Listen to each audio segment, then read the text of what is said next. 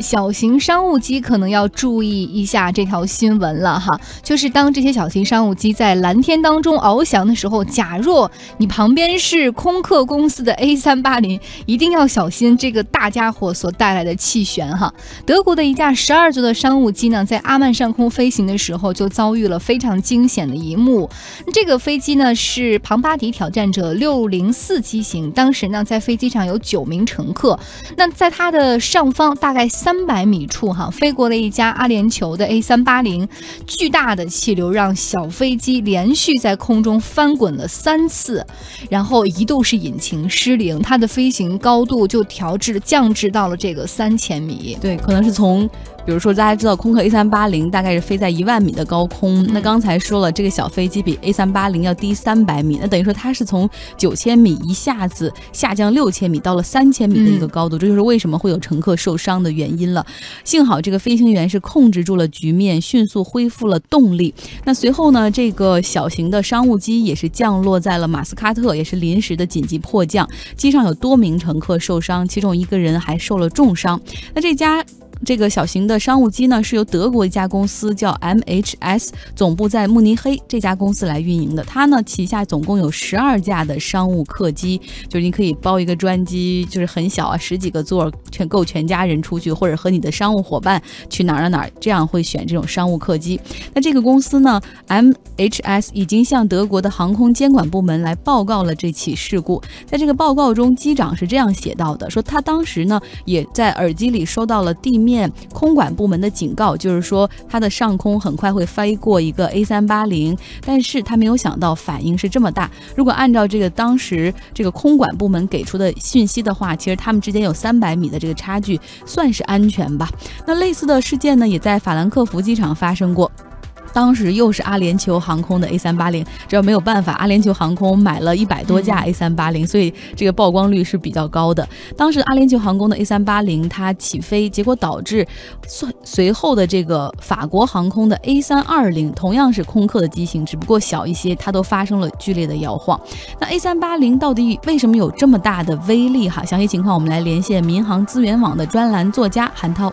实际上，A 三八零它有一个特点，就是机身特别大，机翼特别长，就是甚至比七四七还要大。在这个起飞的过程当中呢，会把周边的这个空气啊形成一个喘流，就像气流漩涡那样，会有一个龙卷风的这个效应。A 三八零设计之初呢，有这个空客的专家，还有就是航协的专家提醒过。说这个 A 三八零起飞之后呢，隔个几分钟，这小飞机才能够在跑道上起飞的，就因为这个气流的这个关系影响。在飞行过程当中呢，因为一般情况下都是有间距的，就是还没有一个很很大的影响，或者没有发现。但是从这几起的事件来看呢，确实 A 三八零它在空中飞行的过程当中，如果离得太近，或者是以目前的这种所谓的安全间距来说是不够的。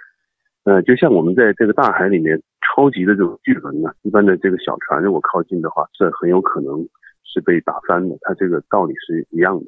空中其实我们以前没有一些特别超级的大飞机，现在像 A 三八零出来了，那么慢慢会出现这样的问题。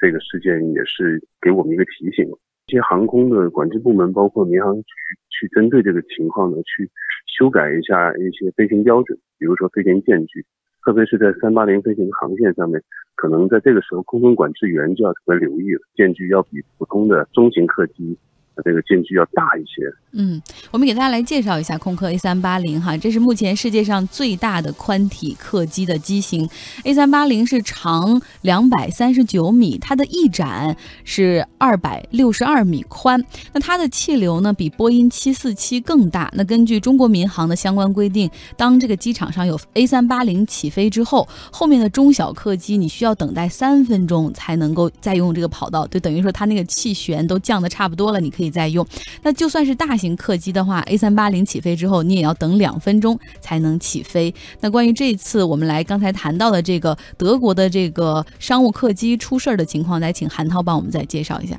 整个机身包括机翼，所以整个带动的整个空气的流动，这个影响力比较大。气流它是慢慢消沉往下沉下去的，比如说 A 三八零它滑动这个空气产生的漩涡，气流是慢慢呃向下的。如果这个飞机，特别是小的飞机，像这种商务飞机，九座、十座以内的这种小飞机更小了，受的影响会更大。就连像空客三二零这样的飞机都会有影响。宽体的客机，它飞行的高度都是一万多米左右。它这个高度层呢，是根据就是呃不同国家的这个管制要求来定的。飞到这个高度，但是这个只是巡航高度。如果你要下降了，那你随时可能会给跟这些小客机相遇的，因为小客机的高度可能不会很高。